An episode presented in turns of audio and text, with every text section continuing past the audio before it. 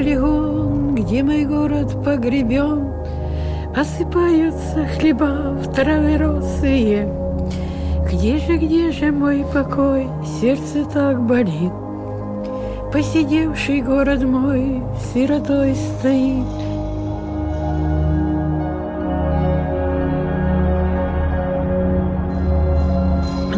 Es difícil hablar de aquello. Solo sé que nuestra ciudad era muy bonita. Rosas, castaños, castaños en flor y montañas de cenizas de color escarlata. Nos embriagaba el olor de las rosas.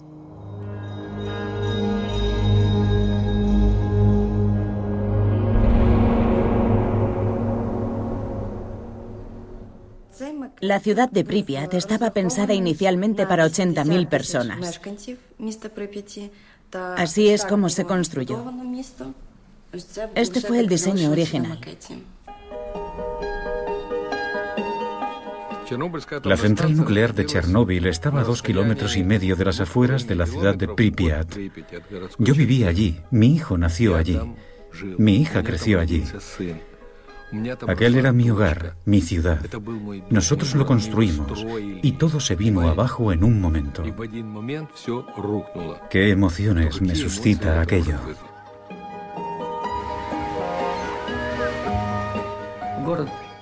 Pripyat también era una ciudad de rosas. Según las estadísticas, por cada 49.000 personas había 30.000 rosales. 30.000. Solo hay que imaginarse cuántas rosas era eso. Era un trozo de cielo.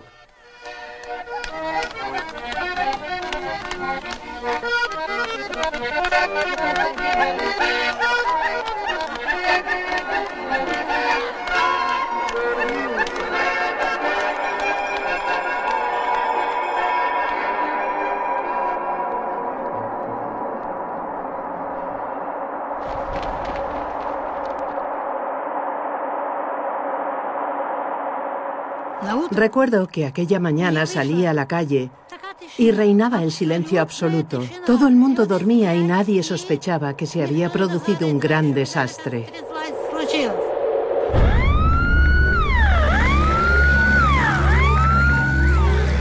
El 26 de abril, lo que había sido nuestro orgullo se convirtió en nuestro dolor.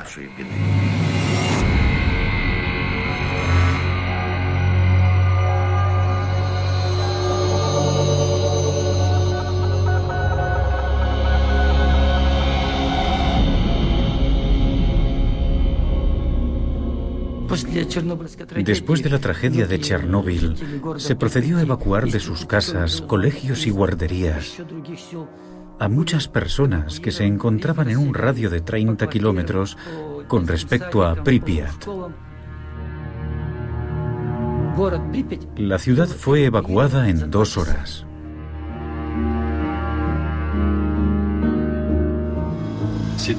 La situación era muy incierta. Ni siquiera dijeron cuánto tiempo se evacuaría a la población. Avisaron de que hiciéramos acopio de comida para tres días, nada más. Atención, atención. En relación con un accidente que ha tenido lugar en la central nuclear de Chernóbil, se está formando un entorno radiactivo adverso. Con el objetivo de velar por la seguridad de la población y de los niños principalmente, será necesario llevar a cabo una evacuación temporal de la población a las ciudades vecinas en la región de Kiev. Se les recomienda que se lleven su documentación. Llévense lo más esencial y también algo de comida. Por eso la gente se marchó tal cual estaba vestida por casa. Algunos incluso dejaron a sus mascotas tras darles comida para un tiempo. Muchas personas se marcharon dejando su dinero, sus joyas y sus pasaportes. Incluso se marchaban en chanclas. Lo que no sabían es que la evacuación sería para toda la vida.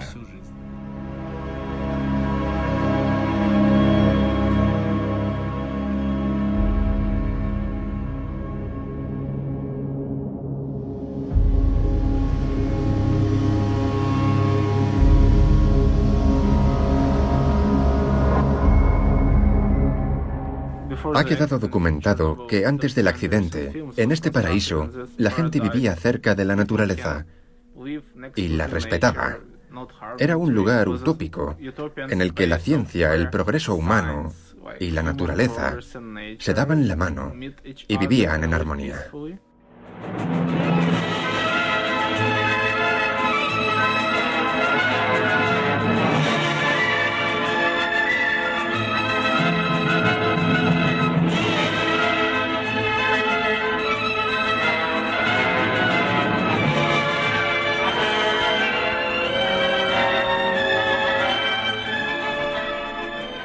Justo después del accidente hubo mucho interés por rodar noticiarios cinematográficos y crónicas.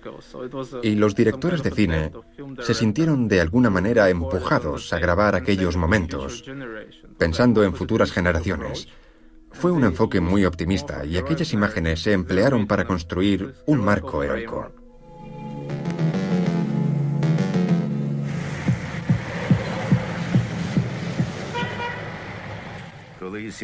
La extinción del incendio en el reactor y la evacuación de las víctimas de la radiación, que fueron trasladadas al hospital de Kiev y también al de Moscú, no fueron más que el inicio de todo.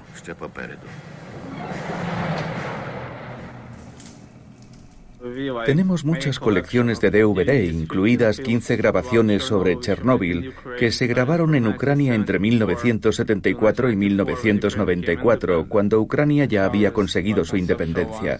La portada es muy conceptual y a primera vista es casi irreconocible, pero es una foto de Vladimir Shevchenko, que fue el primer director de cine en ir a la zona de Chernóbil a grabar con su cámara. Falleció y no pudo participar en el estreno de su película. Es la primera gran víctima del desastre de Chernóbil.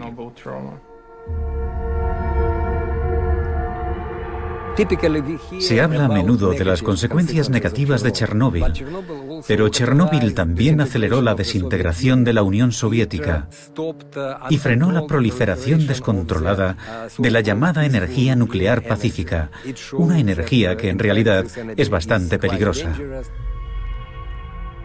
Creo que la humanidad utilizará la energía nuclear, pero no tanto como se pensaba en los 70. Se asocia a muchos problemas. La gente cree que la energía nuclear es más beneficiosa para el medio ambiente que utilizar combustibles fósiles. Pero el gran problema de la energía nuclear es que crea mucha basura nuclear y no se sabe qué hacer con esa basura.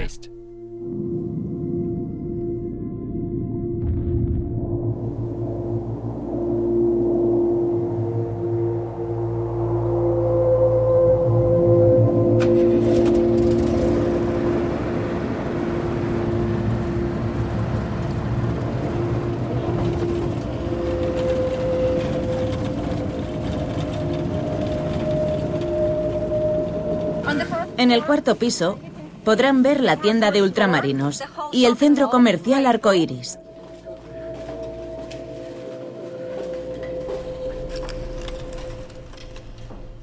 Hoy Chernóbil es probablemente el destino turístico más popular de Ucrania. Todos los que visitan Ucrania quieren ir a Chernóbil.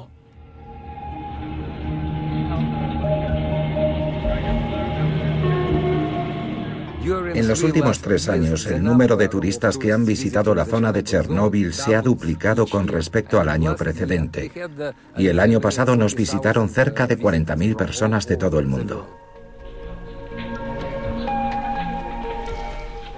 Hay días en los que recibimos a unas 300 personas en la zona de Chernóbil. A veces son más y otras menos. Ha habido días de hasta mil personas en un solo día.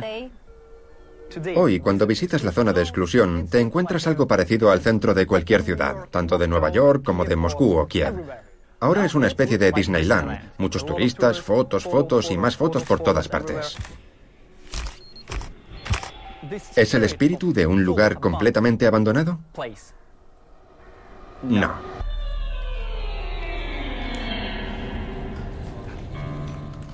La gente viene por distintas razones, pero la principal es la ciudad de Chernóbil. Les gusta ver a los urbexers o exploradores de lugares abandonados. Hacer urbex en Europa significa explorar edificios y lugares abandonados.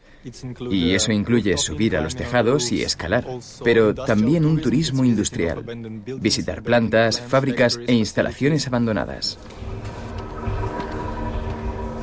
Los viajes a la zona de exclusión son parte de la experiencia de exploración. Este tipo de escalada técnica tan especial es fantástica para establecer lazos con otras personas. Gusta y se disfruta mucho.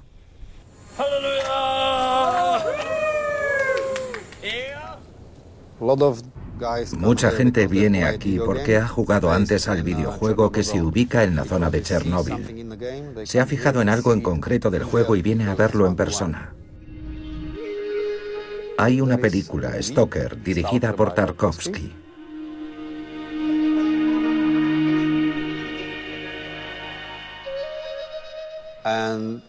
Está basada en el libro Picnic extraterrestre. El autor del videojuego escogió el accidente de Chernóbil y se concentró en la zona de Chernóbil, combinando aspectos de la película y del libro. Eso fascinó a mucha gente que decía, quiero ir a ver lo que he leído, lo que he visto y a lo que he jugado. La gente que va a Pripyat altera las habitaciones y se saca fotos en ellas. Y así destroza cosas que nadie debería tocar. Muchas gracias. Muchas gracias. Si entro en una misma habitación siete veces, cada una de ellas veo cambios. La gente trae de todo. Por ejemplo, algunas personas dejan muñecas en las camas, pero es obvio que la cama tiene 31 años y está destrozada, y que la muñeca es nueva.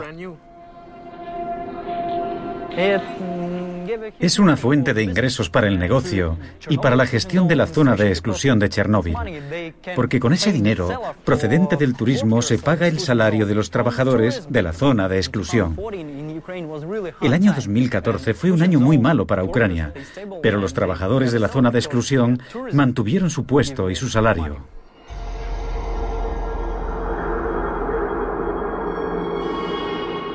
Mucha gente ve la zona de exclusión como una fuente de ingresos. Eso incluye la deforestación, la recogida de metales y el turismo. Y tiene un impacto muy negativo en la zona. La gente recoge toneladas de chatarra que forman parte del legado histórico de la planta nuclear de Chernóbil. Es muy importante que se pueda mostrar la zona tal cual estaba y que se pueda seguir haciendo, pero sufre alteraciones continuamente y se está echando a perder. En los últimos 11 años la zona ha cambiado radicalmente. Esperamos conservar al menos varios edificios. La zona es un lugar de recuerdo para nosotros. Probablemente seamos los únicos que gastamos nuestro propio dinero en cámaras y en drones. Invertimos nuestros fondos en viajar al lugar para sacar fotografías mientras siga en pie. Nuestra función es documentarlo, al menos de manera visual, para que se lo podamos enseñar al mundo, hacer algo significativo. Yo creo que la mejor experiencia es grabar Pripyat de noche. El lugar está vacío. En la zona reina la paz y la tranquilidad y brillan la luna y las estrellas. Hay una señal en el bar de Pripyat y la Vía Láctea empieza desde esa señal. Nadie ha hecho nunca esa fotografía y tendría un valor incalculable.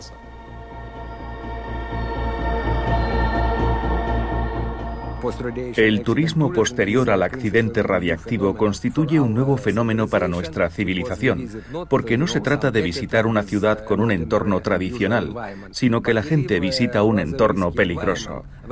Y cuando digo peligroso, no lo digo solo en términos radiactivos, porque la zona de Chernóbil, por ejemplo, incluye los peligros de un bosque salvaje en el que el turista puede encontrarse fácilmente con una manada de lobos, jabalíes o alces, es decir, animales de cierta envergadura. O, por ejemplo, caballos de Sevalsky que están en peligro de extinción. Hoy en la zona de Chernóbil, la fauna es más peligrosa para los turistas que la propia radiación. El número de animales ha aumentado todo lo que permite el entorno. Hemos documentado cerca de 400 especies de vertebrados en la zona. También hay numerosas especies poco comunes que han recuperado un número aceptable de ejemplares. Ahora se trata de una gran reserva europea de fauna y flora, pero no de un parque safari radiado, como muchos creen.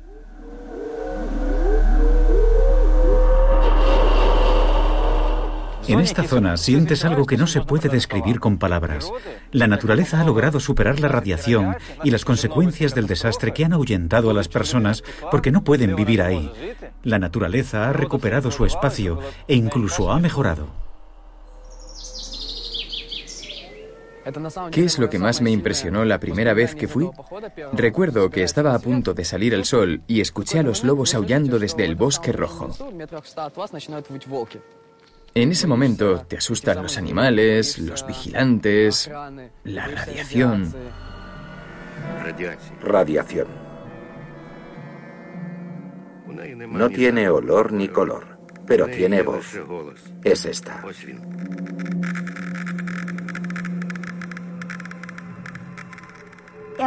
Todo el mundo sabe cómo es una señal de radiación. Todo el mundo sabe que es sinónimo de peligro, pero nadie sabe qué significa. Se trata de un isótopo, un átomo descompuesto. Se ve el núcleo y a su alrededor tres rayos que representan los tres tipos de radiación, alfa, beta y gamma.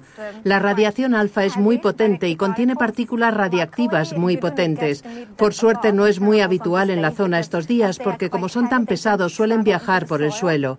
La radiación gamma es la principal radiación a la que estamos expuestos en la zona de Chernóbil. Por suerte no es tan peligrosa porque el cuerpo es capaz de eliminarla. La radiación beta es algo más preocupante porque el cuerpo humano es incapaz de eliminarla. Algunas plantas recogen la contaminación radiactiva de manera diferente. El pino lo hace de una manera, el manzano de otra. Puedes comerte una manzana, pero tienes que limpiar la piel y el corazón. Los champiñones son muy peligrosos. El agua más peligrosa de Pripyat se encuentra cerca del hospital, donde estaba el puerto.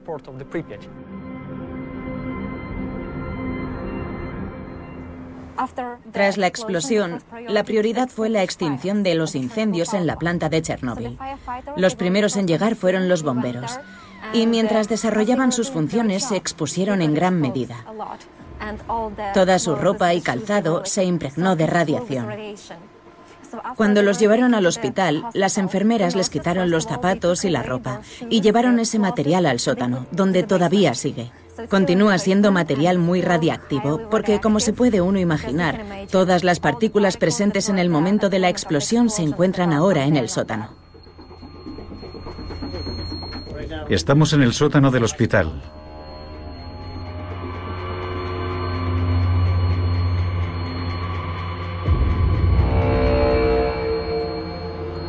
Este calzado está ahora infectado. Cuando se produjo el accidente, cuando se produjo la tragedia en la central nuclear, nos llamaron urgentemente. Admitimos en el hospital a muchos trabajadores que llegaron con quemaduras. Todos venían con náuseas, vómitos y mareos.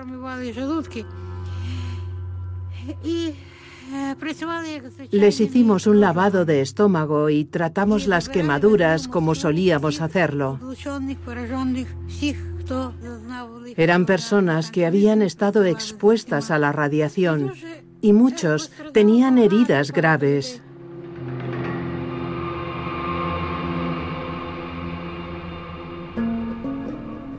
En el hospital hay un trozo de tejido que se encontraría en el casco de un bombero. Medimos esa pieza y tenía unos 25 o 26 microsieverts por hora. Si vas solo y abres las puertas que no debes, o te quedas en un determinado lugar más tiempo del adecuado, puede ser peligroso.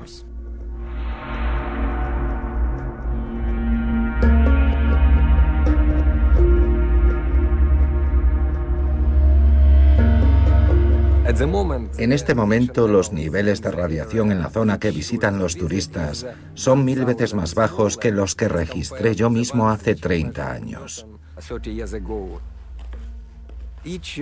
El guía de cada grupo lleva al menos un contador Geiger para mostrar a los turistas cuál es la dosis acumulada, que es tan alta como la dosis total registrada en la ciudad de Kiev en dos o tres días, o como la registrada durante un par de horas de vuelo en un avión.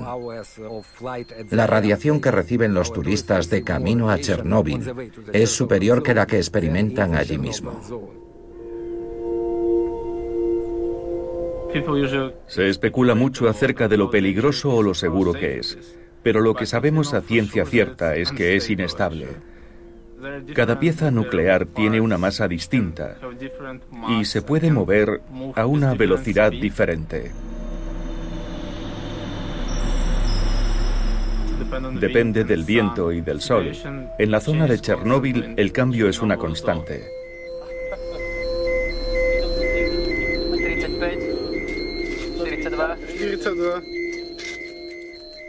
Lamentablemente es cierto. En esta zona hay muchos lugares muy peligrosos. El lugar más famoso es el reactor número 4, una tumba cubierta con el llamado nuevo sarcófago seguro. Y el segundo lugar es el bosque rojo. Contiene una gran cantidad de isótopos radiactivos.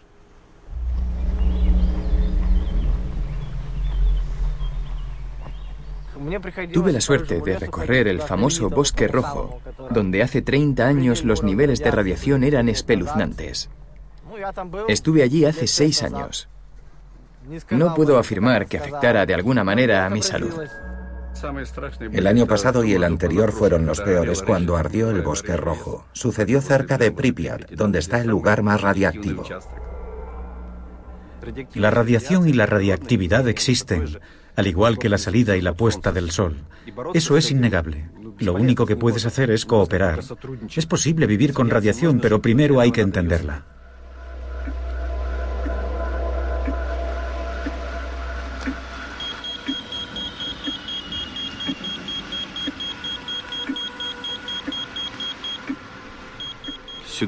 Llegué aquí en mayo de 1988 y me quedé 21 años. Diez de ellos los pasé en el equipo de detección radiológica por imagen del sarcófago de la planta de Chernóbil. Y cuando empecé a trabajar en la tercera unidad, lo que quería era ver y entender en primera persona qué había pasado. Prácticamente todas las visitas eran ilegales y todas las visitas guardaban relación con una excesiva radiación. Obviamente las dosis no quedaban registradas. Había un acuerdo tácito, no era una violación, sino casi un delito a ojos del equipo gestor.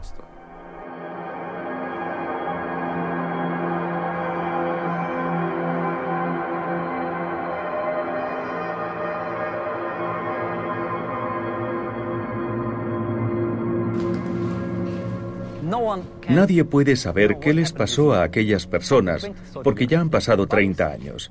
Distintos cuerpos, distintas formas de afectar a cada uno, pero cerca del 80% de los merodeadores no se preocupan por la radiación.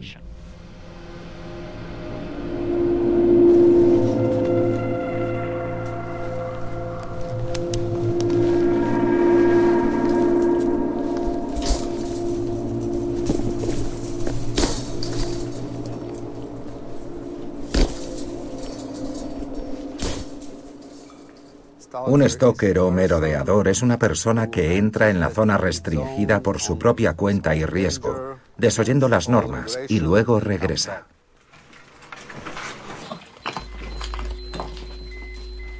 La radiación solamente mata a quien la teme. Los merodeadores dicen, sin un contador Geiger llegarás más lejos. No en todos los territorios de la zona de exclusión la contaminación es muy alta. Muchos merodeadores comen frutos del bosque, pero lo hacen a 30 kilómetros de allí. Hacerlo a 10 kilómetros es una locura. El agua puede estar contaminada, pero los ríos de dentro de la zona de exclusión están ahora limpios, porque las partículas se las ha llevado la corriente al cabo de 30 años. Los merodeadores saben dónde puedes recoger agua y filtrarla. Y en Pripyat hay lugares en los que puedes recoger mucha agua. Es agua subterránea y está muy limpia. En este momento necesitamos agua y vamos a conseguirla del sótano de un edificio de Chernóbil. De aquí es de donde sacamos nuestra agua para beber. Y parece que está limpia. Sí. Así que no es radiactiva, por lo que es buena señal. Ahora solo tenemos que filtrarla, porque esta planta está algo oxidada.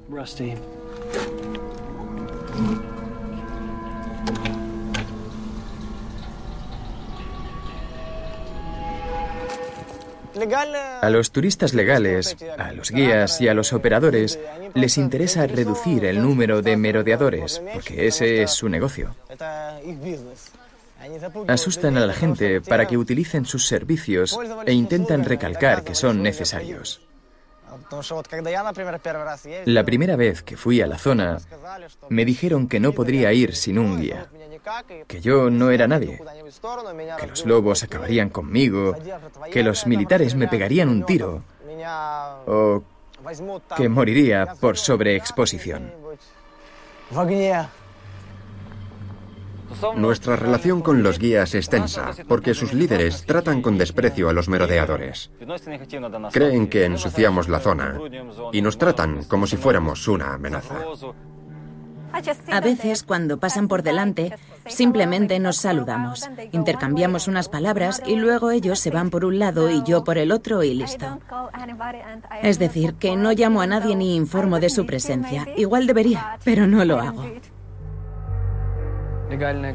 A las empresas legales no les gustan los merodeadores, pero algunos trabajan ahora como guías en esas empresas y cuando ven a un merodeador recuerdan tiempos pasados y quizá hasta se ablanden y le dan un poco de agua.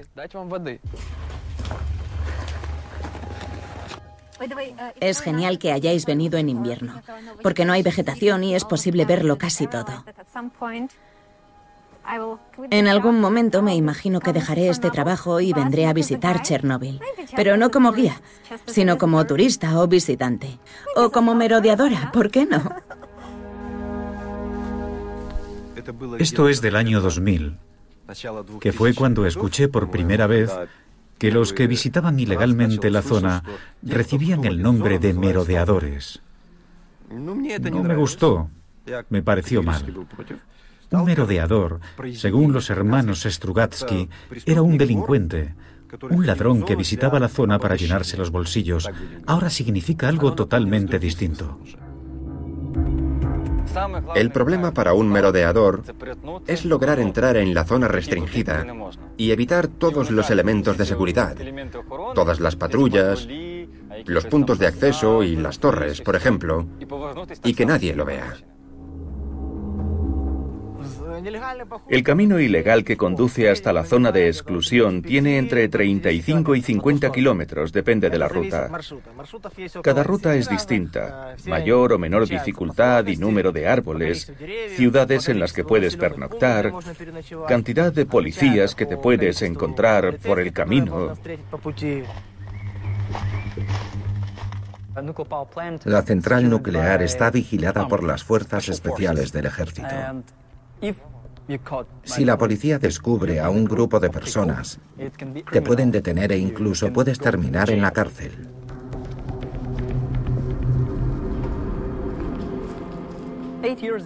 Hace ocho años era difícil entrar en la zona de exclusión. Al cabo de cinco o seis años ya era posible encontrar grupos ilegales de 15 o 20 personas en la zona de exclusión. Los más jóvenes suelen hacerlo para demostrar que son fuertes, para demostrar que pueden pasar el alambre de espinos, dar esquinazo a la policía o sacar un fotón desde un tejado.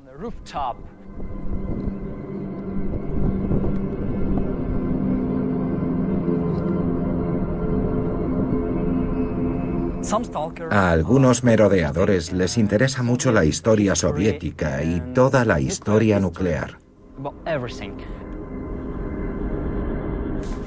Geografía física, URSS 1982. ¿Cómo puede estar tan bien conservado? Ahora hay muchos merodeadores de Polonia, de Alemania y de Francia. Pero son más bien turistas. Los primeros merodeadores que de verdad exploraban la zona eran de Ucrania, Bielorrusia y Rusia. En Rusia se suele decir que con ellos puedes llegar a donde quieras. Son buenos compañeros de viaje y con ellos sabes que no habrá problemas para regresar porque son buena gente.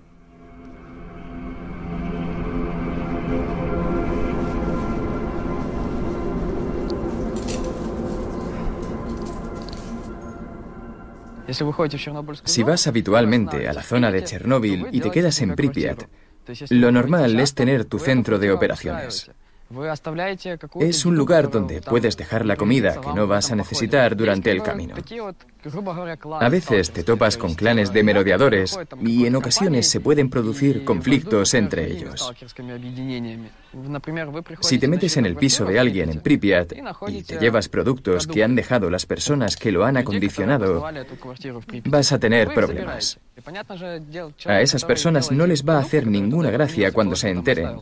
y al final puede llegar a ser una fuente de conflicto.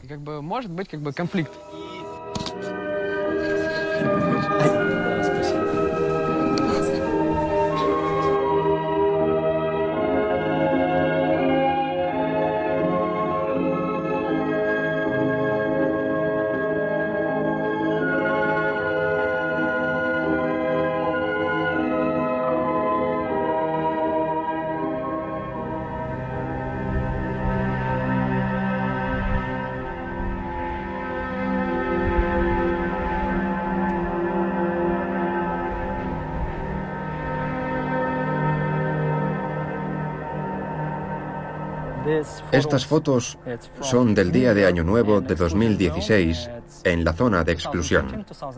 Las saqué yo con una antigua cámara soviética. Fotos en un pueblo, fotos caminando. Esta es en el centro de Pripyat. Aquel invierno hizo muchísimo frío, 20 o menos 24 grados bajo cero. Una noche hizo menos 28. Y cuando quisimos regresar al pueblo en el que pasábamos la noche, no conseguimos encontrar nuestra casa.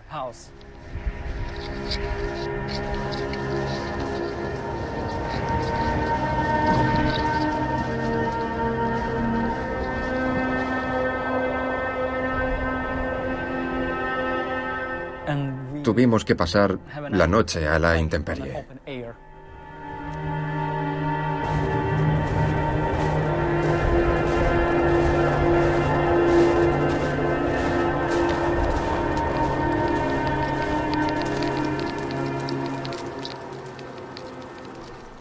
Soy merodeador y he conocido a gente que ha violado las normas de seguridad sobre la radiación, por ejemplo, encendiendo hogueras con troncos de la zona.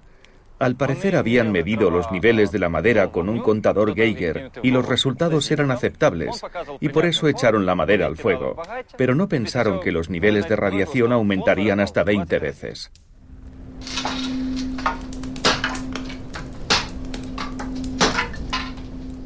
El bosque es un gran almacén de radioisótopos, porque cuando los isótopos entran ya no salen de ahí. Cuando el cesio o el estroncio radiactivos entran en un árbol, ya no salen de él. Cuando el árbol se muere, se descompone y todo pasa al suelo.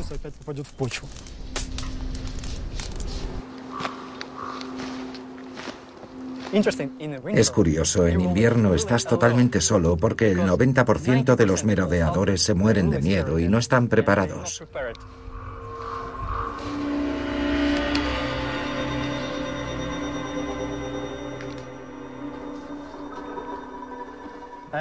Muchos beben desmesuradamente.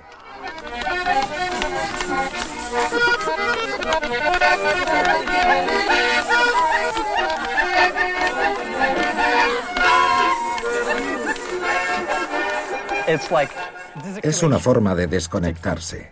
Beben vodka, más o menos un litro de vodka por cada 10 kilómetros de viaje.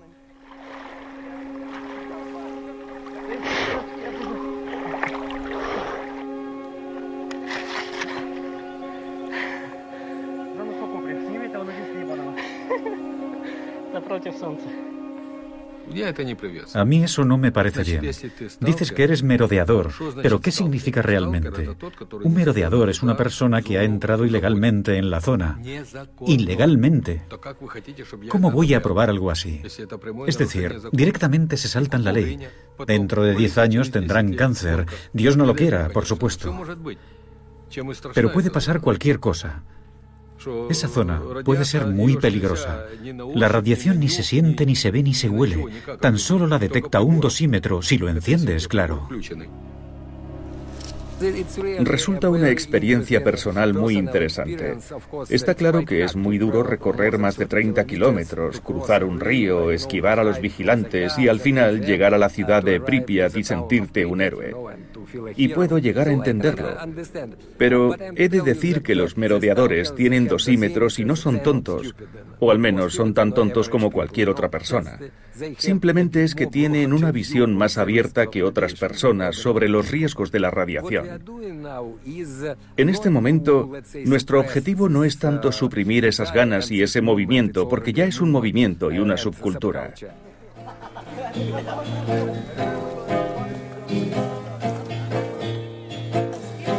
Мы тоже хотели на солнце взлететь прямо так Из нашей постели я держал твою руку Когда ты мне сказала, что это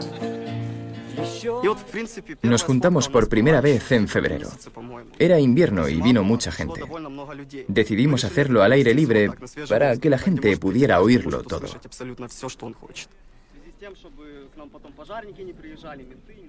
Mi último viaje concluyó el 2 de agosto de 2017.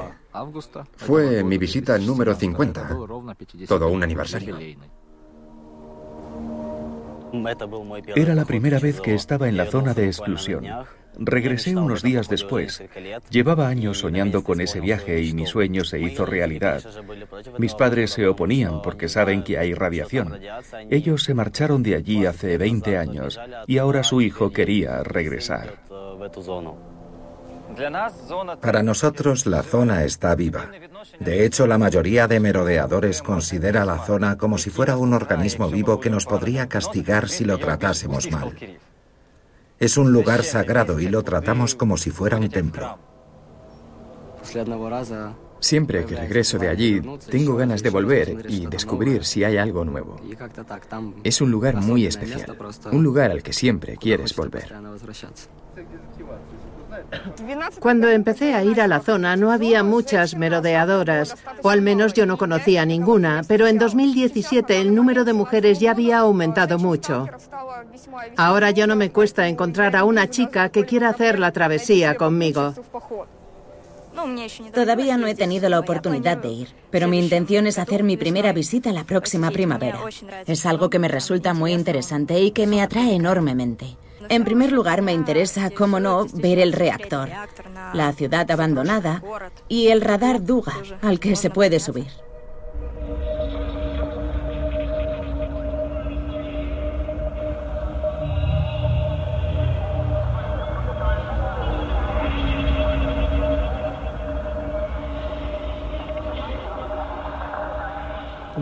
Quizá uno de los mejores lugares de la zona es el Duga.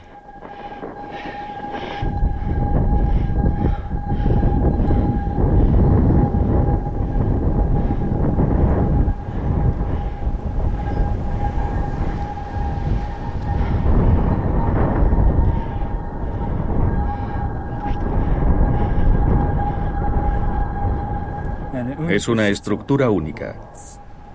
Solo hay tres radares como este en toda la Unión Soviética y este es el único que existe en la zona de exclusión. Es un receptor.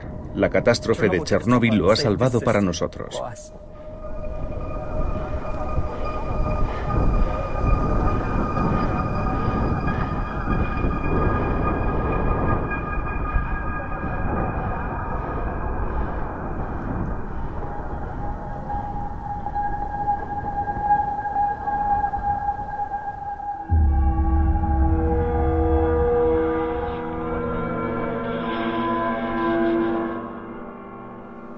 La zona es un lugar romántico. Este lugar nos ha unido.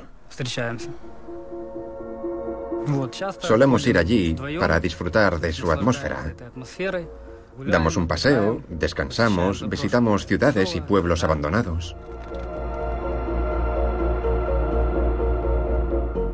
Notas cómo te sube la adrenalina cuando lo ves de primera mano y sientes la atmósfera de Pripyat por la noche.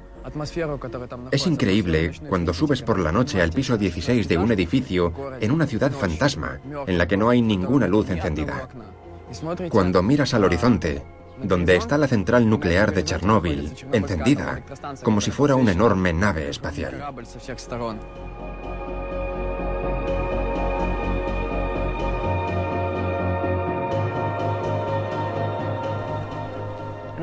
Otros merodeadores cuentan otras historias. Los padres de muchos de nosotros fueron los que retiraron todo. La catástrofe de Chernóbil requirió el trabajo de 300.000 limpiadores para despejar los restos de la catástrofe. En 1986 y 87, 300.000 personas.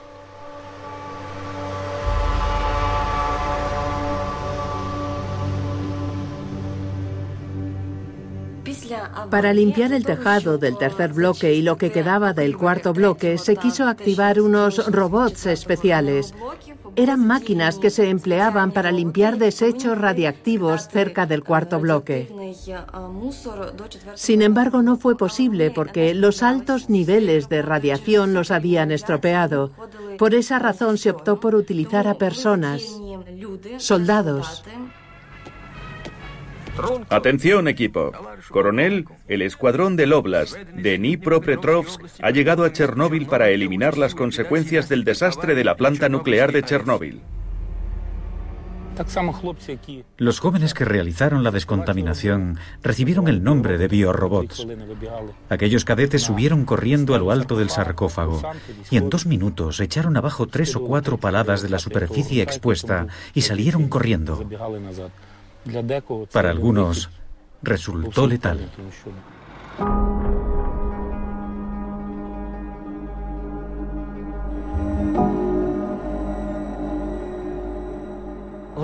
La liquidación pervive. La historia de Chernóbil es una de las historias más profundas y duras del periodo soviético, de Ucrania y de todo el mundo, porque los primeros días y semanas se intentó ocultar información sobre lo que había sucedido. Glasnost también es sinónimo de libertad de expresión sobre cuestiones profesionales que afectan a la vida y a la salud de nuestro pueblo. Ahora hay más de 20 plantas nucleares en Ucrania. Por lo tanto, cualquier residente tiene derecho a saber cómo funcionan.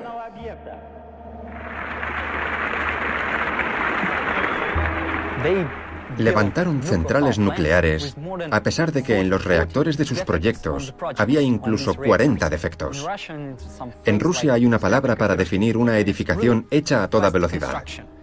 Algunos reactores fueron construidos en cuatro años, porque el equipo de constructores se empeñó en sacarlo adelante.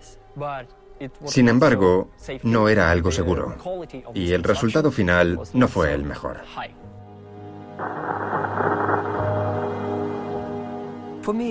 Yo no tengo ninguna duda de que en Chernóbil murieron más personas por suicidio que por las enfermedades provocadas por la radiación aguda.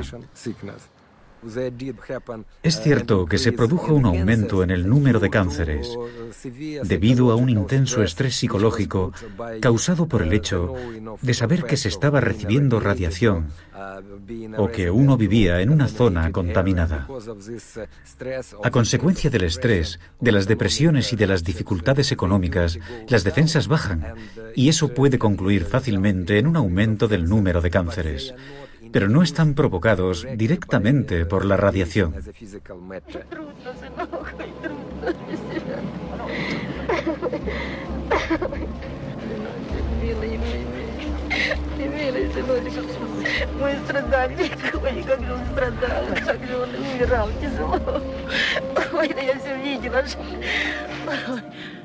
La gente cree que si no ve la radiación es porque no existe. Pero no es cierto. Creo que muchos de los que lucharon contra el fuego aquel 26 de abril Vivieron pocas semanas o meses más. Pero los limpiadores desconocían en gran medida el grado de peligrosidad.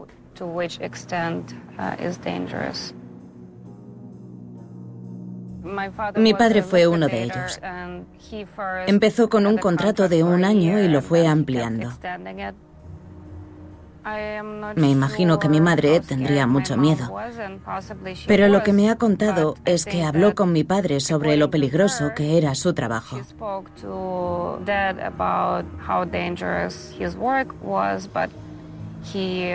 Sin embargo, él continuó trabajando allí porque estaba bien pagado. Trabajó allí durante cuatro años y luego regresó a Kiev. Ya estaba bastante enfermo. Falleció seis años más tarde.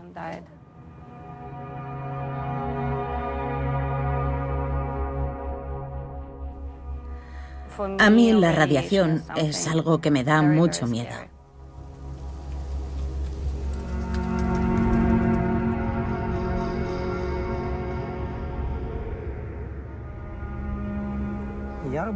Yo fui uno de los limpiadores del accidente de Chernóbil. Puedo afirmar que se ocultó mucha información sobre cuestiones de salud. Lo viví en primera persona. Acudíamos a los servicios médicos, pero no indicaban correctamente los datos sobre la radiación que estaba recibiendo la gente.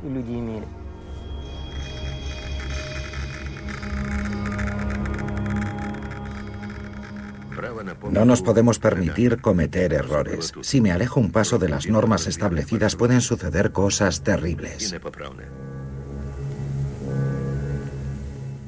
Por eso, por las altas dosis de radiación, los turnos de trabajo duran pocos minutos.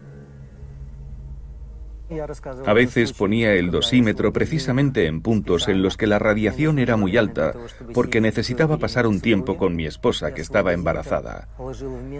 Lo entregaba con la esperanza de que dijeran que la exposición era excesiva y que me enviarían de vuelta a Kiev. Sin embargo, cuando volvía a Chernóbil para recoger el mismo dosímetro, me decían que mis cantidades eran correctas. Yo era ingeniero, acababa de licenciarme. Me habían confiado tareas muy comprometidas y era tan ingenuo como los merodeadores actuales. Conservo una fotografía muy poco habitual. Estoy al lado de las unidades 5 y 6, a poco más de 10 metros de los reactores 3 y 4, los que explotaron. Esta es una medalla por ser uno de los limpiadores del accidente.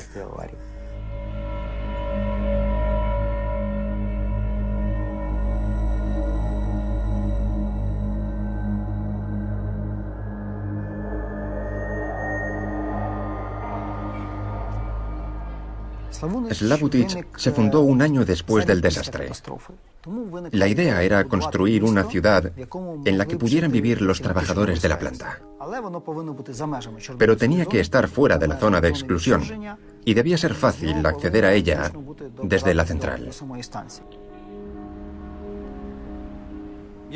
Estoy convencido de que esta ciudad es especial, precisamente porque está habitada por héroes. Este es un monumento en su memoria. Puede que no haya otro igual. Aquí están las almas de los que sacrificaron su vida para que nosotros pudiéramos vivir. Y en este icono podemos ver a varios niños retratados. El obispo Longin se preocupó mucho por los niños que habían contraído alguna enfermedad a causa de la tragedia de Chernóbil.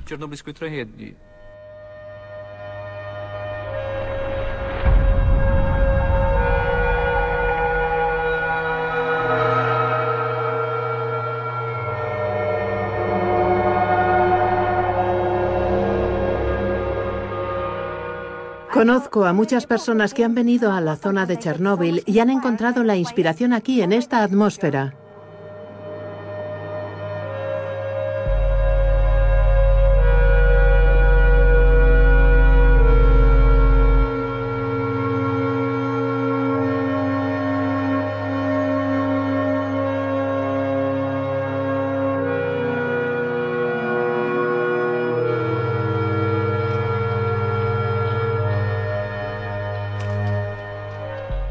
Lo cierto es que la atmósfera me impresionó.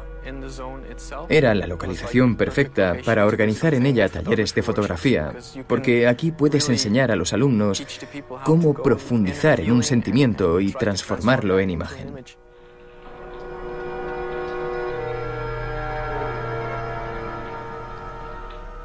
También me llamó mucho la atención la calma que se respiraba.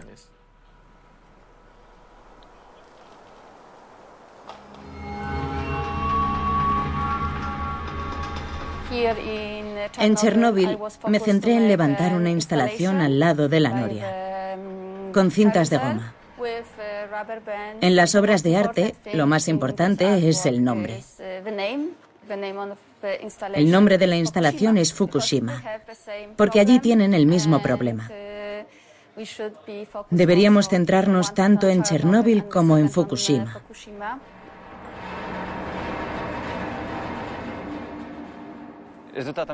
Hoy vemos el resultado del desastre de Chernóbil. En Fukushima, la planificación fue insuficiente. Tan solo dos semanas más tarde, nuestros sistemas de observación registraron yodo 131, cesio 137 y otros radioisótopos accidentales. Dieciséis días bastaron para que los radioisótopos de Fukushima volasen por toda Eurasia, por todo el continente y por todo el territorio. Desconocemos cuándo tendrá lugar el próximo desastre en una central nuclear, pero hay algo que no admite dudas. Sucederá. La cuestión es cuándo, nada más.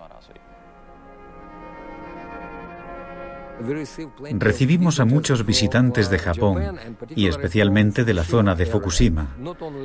No solo turistas al uso, sino también autoridades destacadas que estudian cómo es nuestro turismo después de sufrir un accidente radiactivo y cómo eso ha contribuido a la recuperación económica, psicológica y social de la zona afectada por el accidente.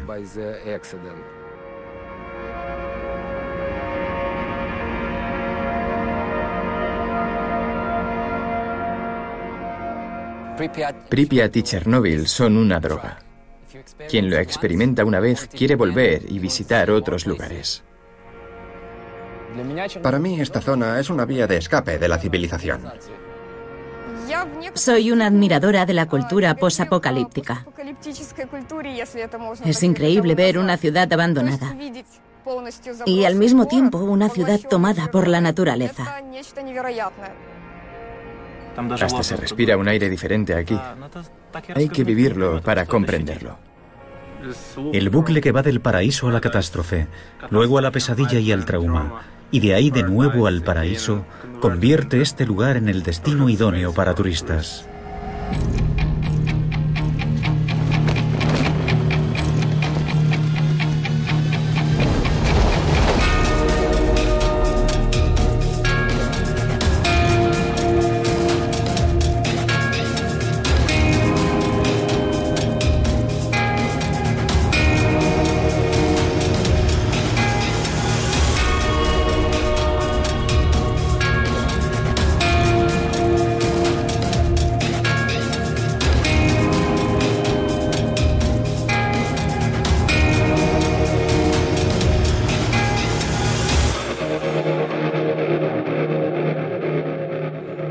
Este documental está dedicado a todos aquellos trabajadores que fueron utilizados como biorobots, así como a los limpiadores y bomberos que sacrificaron su vida para salvar al mundo de una fusión más amplia.